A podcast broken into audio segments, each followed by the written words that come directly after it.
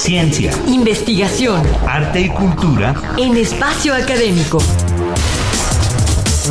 Una producción de la Asociación Autónoma del Personal Académico de la UNAM. Para Radio UNAM.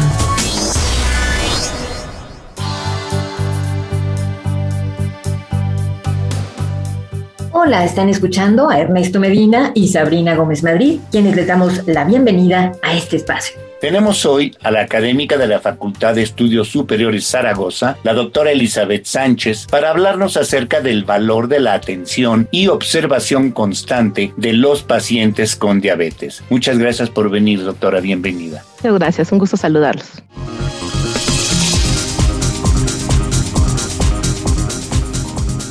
Cualquier enfermedad o afección ya diagnosticada requiere de una observación constante de diversos comportamientos corporales. Esto sirve para detectar la manera en la que ésta responde o no al tratamiento que se le ha dado. Pero de no hacerlo, el padecimiento avanza, afecta diversos órganos y se pierde el control de su cuidado. Una de las principales áreas que hay que monitorear son los niveles de glucosa en la sangre. ¿Qué pasa, doctora Sánchez, a la glucosa de un paciente diabético y qué sucede si no examinamos su estado de manera constante. Tenemos que tener cuidado en este tipo de pacientes porque de no conocer los niveles no podemos dar ni los cuidados ni los medicamentos de forma adecuada. Es importante su monitoreo, que cuando estamos en ayunas esté en un intervalo normalmente del paciente diabético entre 70 y 130 miligramos por decilitro y después de comer no supere niveles de 180 miligramos por decilitro dos horas después del último alimento. Si nosotros conocemos esos niveles, vamos a poder saber cuál es la eficacia de las medidas que hemos emprendido para cuidar al organismo, tanto de los tratamientos farmacológicos como de las pautas en calidad de vida, llámese actividad física o llámese calidad de alimentación que estamos dando para poder mejorar la vida del paciente. Otro comportamiento común entre la gente diabética es no cumplir adecuadamente con los medicamentos que le han recetado. ¿Qué pasa si no lo hace, doctora Sánchez? Bueno, primero que nada, las complicaciones se van a acelerar. Nosotros debemos cuidar mucho ese apego y esa eficacia del tratamiento. El medicamento no me lo mandaron porque el médico quiera que yo lo consuma o porque las farmacéuticas se quieran hacer ricas, es porque mi organismo lo requiere. Necesito cuidar poder tomarlo.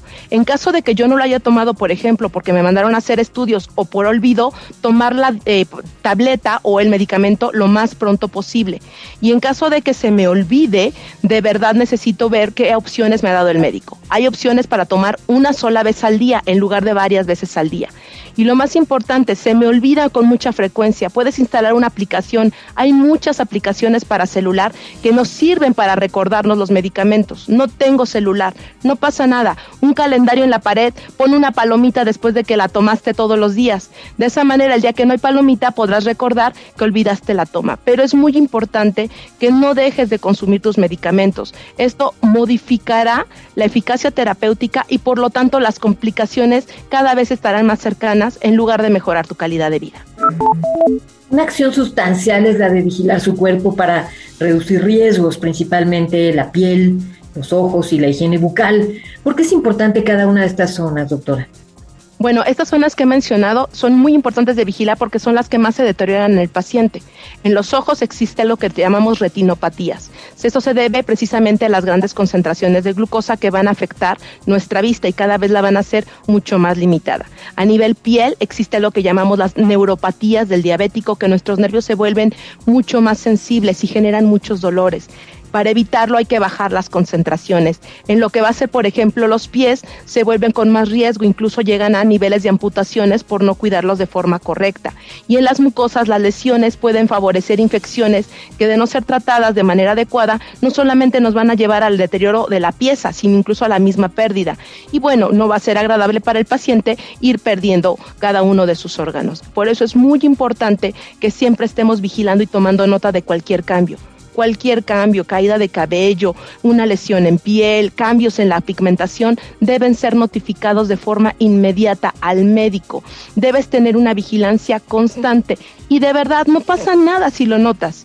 Es muy bueno que tú le indiques a tu médico qué hay diferente de cuando empezaste y qué has ido notando con el paso del tiempo con respecto a tu organismo. Hay algunas manifestaciones muy claras, como pueden ser incluso lesiones en piel que se abren y no cierran. No lo hay que dejarlo avanzar, debe ser de respuesta inmediata. Cada vez que tú notas algo distinto, antes no me urgía ir al baño, ahora sí, antes no me urgía estar comiendo, ahora siento estos cambios, no puede ser solamente que tú seas un mal paciente, tal vez el medicamento ya no está siendo el adecuado para ti y necesitas una vigilancia mucho más constante o una modificación en algo que no está favoreciendo del todo tu calidad de vida.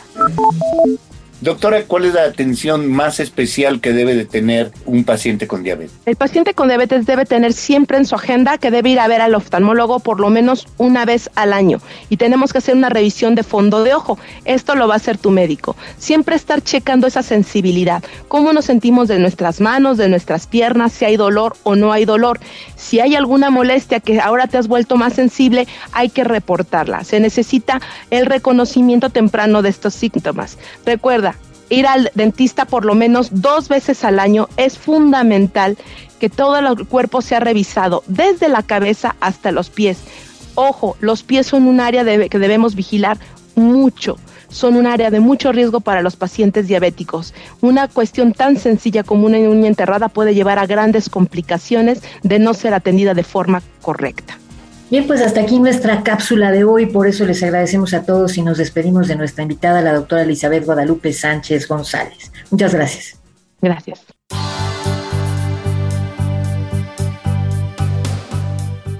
Les recordamos que tenemos un correo electrónico, espacioacadémico.apaunam.com.mx y una página electrónica, www.apaunam.org.mx a donde podrán consultar los podcasts de todos nuestros temas.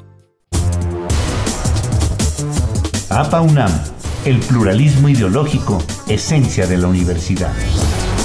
Radio UNAM, experiencia sonora.